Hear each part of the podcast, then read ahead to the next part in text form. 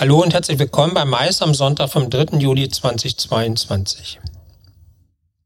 Heute geht es um Andreas Gebhardt und sein Podcast Mobil, eine speziell umgebaute V-Klasse von Mercedes-Benz, die bundesweit verfügbar ist. Wir haben Andreas Gebhardt dazu befragt. Mein Name ist Peter Blach. Schön, dass du wieder dabei bist. Das Kölner Medienunternehmen Gebhardt Media hat ein mobiles und vollelektrisches Podcast-Studio vorgestellt, das sich auf Roadshows, Messständen, Tagungen oder anderen Events nutzen lässt. Als Elektrofahrzeug kann der Van auch Messehallen und andere geschlossene Veranstaltungsorte befahren, ohne dass Kraftstoff abgelassen werden muss. Das Podcast-Mobil ist technisch komplett ausgestattet, in weniger als fünf Minuten nach Ankunft am Veranstaltungsort einsatzfähig und kann von bis zu vier Personen gleichzeitig genutzt werden. Ledersitze, Minibar, Panoramadach, Standheizung und Vollklimatisierung sorgen für einen angenehmen Aufenthalt. Was das mobile Podcast-Studio sonst noch kann und warum er schon über Erweiterung des Angebots nachdenkt, hat uns Andreas Geppert im Gespräch verraten. Mehr dazu gleich im Talk. Es handelt sich dabei um einen Auszug. Der komplette Beitrag erscheint auf dem YouTube-Channel Studio Blach.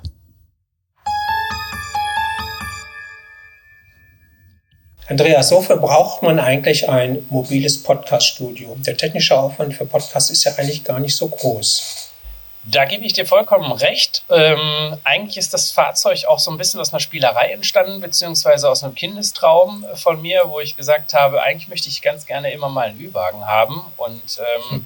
als ich das machen konnte und wollte, war der Markt schon so groß, dass es äh, das schon gab. Und äh, dann habe ich es irgendwann sein gelassen. Aber dann kamen die Podcasts irgendwann und wir produzieren ja halt auch relativ viel Podcast für Kunden halt im Auftrag so, und äh, da war der Traum dann plötzlich von einem Studio wieder da, weil ich mir gesagt habe, warum macht man eigentlich kein mobiles Studio? So, und jetzt gebe ich dir natürlich vollkommen recht, ähm, dass der Aufwand eigentlich nicht so hoch ist, aber der Aufwand ist da. Das heißt, du musst äh, eine geeignete Location suchen, wenn du einen Podcast extern aufnimmst. Du musst gucken, dass du eine Räumlichkeit hast, die schallschutzmäßig auch also vom, vom, vom, vom, vom Raumklang her gut aufnehmen, äh, also wo man gut aufnehmen kann. Ähm, dann äh, muss der Gast dorthin kommen, äh, den du interviewen möchtest. Und äh, das sind schon so zwei, drei Aufwände, die wir mit diesem Fahrzeug nicht haben. Das Auto kann irgendwo vorfahren. Ähm, wir sind sofort aufnahmebereit. Das heißt, in dem Moment, wo wir die Türen aufmachen, derjenige der sich reinsetzt, können wir auf Aufzeichnung drücken. Ähm, wir sprechen mit dem Auto nicht nur Podcaster, sondern auch Videocaster an. Das heißt, wir haben auch Kameras verbaut. Da ist eine 360-Grad-Kamera drin. Da sind vier HD-Cams drin ähm, die gemischt werden können. Ähm, und zusätzlich halt noch ein Radiosender. Das heißt, wir sind auch für die Radiosender unterwegs und machen Außenübertragungen. Und das ist die Differenz oder der Unterschied äh, zu einem normalen mobilen Podcast-Studio, was du vielleicht in deiner Aktentasche transportierst. Äh, gab es denn jetzt einen konkreten Anlass, dieses Studio zu bauen, zu installieren? Äh, oder, oder gab es irgendwie einen anderen Auslöser für die Idee, dass es gerade jetzt sein muss? Nee, eigentlich nicht. Eigentlich war das, wie gesagt, ein Traum und äh, mal ein Angebot zu schaffen, ohne dass man vorher großartig den Marktwert da abklappert oder äh, guckt, ob das halt äh, über einen Businessplan läuft oder wie auch immer wir haben das ein halbes Jahr mit Mercedes-Benz in der, in der, Sponsorkooperation äh, gemacht. Das hat nicht funktioniert, weil dann Corona kam, hatten das Fahrzeug dann äh, im Dezember wieder abgegeben und gesagt, es lohnt sich für beide Parteien nicht wirklich. Und im Januar rief dann der erste Pharmakonzern an und sagte, wir brauchen in zwei Wochen ein, äh, euer Fahrzeug, weil wir hatten auch die Werbung nicht äh, aus dem Netz genommen. Und ähm, dann war die Nachfrage da gewesen. Und mit dem einen kam dann halt auch so der andere Kunde. Du hast ja schon ähm, von der technischen Ausstattung einiges preisgegeben. Ähm, was gibt es alles an Technik in diesem Podcast-Bus? Du hast ja gesagt, du nutzt es für Podcast, du nutzt es für Radio, du nutzt es für Webcast. Ähm, und vielleicht auch gleich die Frage dazu, ist das Podcast mobil, wenn man es ja für Podcast nutzt, ist das denn autark? Setzt sich der User da rein und nutzt es selbst, bedient es selbst? Oder wer bedient die Technik? Also wir haben ja ähm, äh, Rode im Auto und ähm, das ist auch mit ein USB, den ich persönlich in, in der Firma Rode oder in der Technik der Firma Rode sehe, dass sie halt äh, ähnlich wie bei Apple für, für, für eigentliche Anwender super leicht zu verstehen und super leicht zu handeln ist. dementsprechend bieten wir das Auto natürlich so an, ähm, dass du sogenanntes Selbstfahrer, das als Selbstfahrerstudio nutzt. Das heißt, der, der Host äh, und der Talkgast äh, können sich da selber und alleine reinsetzen und nehmen auf.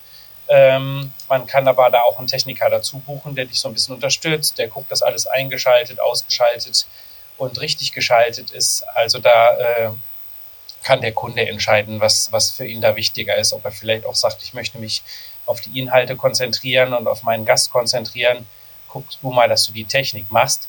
Aber ansonsten ist es ja eigentlich auch, mal abgesehen von Rode, auch bei anderen Herstellern so, dass es äh, reicht, wenn man äh, die Mikrofone einmal richtig einpegelt und äh, guckt, dass das so alles stimmt und dann kann man die Aufnahme eigentlich auch durchziehen.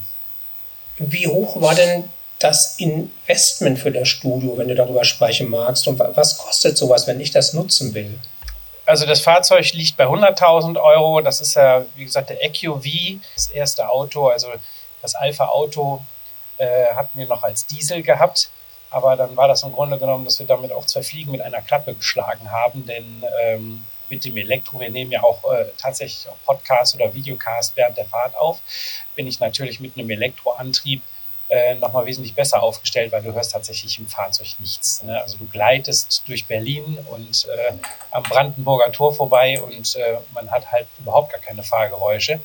Die Technik, die wir da verbaut haben, inklusive Stunden, liegt so ungefähr nochmal bei 5000 Euro, äh, die wir da investiert haben, ne? weil wir schon da sehr innovativ unterwegs sein wollten und wir entwickeln uns da auch äh, Monat für Monat und Jahr für Jahr weiter. Das heißt, das Auto ist immer wieder in der Umstrukturierung und das werden Dinge verbessert, Kameras eingebaut und äh, wir haben Vorhörsystem, wo ein Pressesprecher außerhalb vom Fahrzeug mal mithören kann. Äh, man kann Außenlautsprecher anschließen. Also da versuchen wir auch immer so ein bisschen in unsere Kundschaft reinzuhören, was die sich wünscht, ne, wo deren Wünsche liegen und optimieren das Auto da stetig weiter. Wer nutzt den Podcast-Bus? Ähm, wo kommt er zum Einsatz? Du hast gesagt, ähm, auf der Fahrt durch Berlin. Wo fahrt ihr sonst noch rum? Also wir arbeiten momentan bundesweit mit dem Fahrzeug, daher sind da auch noch zwei weitere Fahrzeuge geplant, weil der USP an dem Auto ist natürlich halt einfach, äh, äh, dass man wenig Vorbereitungszeit hat. Ja? Äh, und wenn ich natürlich jetzt immer von Köln aus nach Hamburg, nach Berlin, nach Dresden oder nach München fahren muss, ist das halt schlechter. Ähm, das heißt, da ähm, planen wir noch zwei weitere Fahrzeuge im Norden und im Süden, damit das halt einfach ähm, mehr Sinn macht. Bei der Vorbereitung für das Gespräch habe ich etwas gelesen vom Livestream-Service gesendet, aber ich habe keine weiteren Infos gefunden dazu. Was bedeutet das? Ähm, gesendet ist ein, White-Labeling-Produkt, was wir ähm, nutzen, um ähnlich wie bei YouTube einen reinen Audio-Livestream zu machen. Das heißt, wenn du ähm, ähnlich wie bei einem Radiosender äh, einen Talk gerne live produzieren möchtest und interaktiv sein möchtest, das heißt mit deinen Zuhörern äh, Kontakt haben möchtest, die Leute einladen möchtest, in deinen Talk reinzukommen, dann können wir das über dieses System äh, realisieren. Das heißt, es ist, wie ich schon sagte, ähnlich wie ein YouTube-Kanal.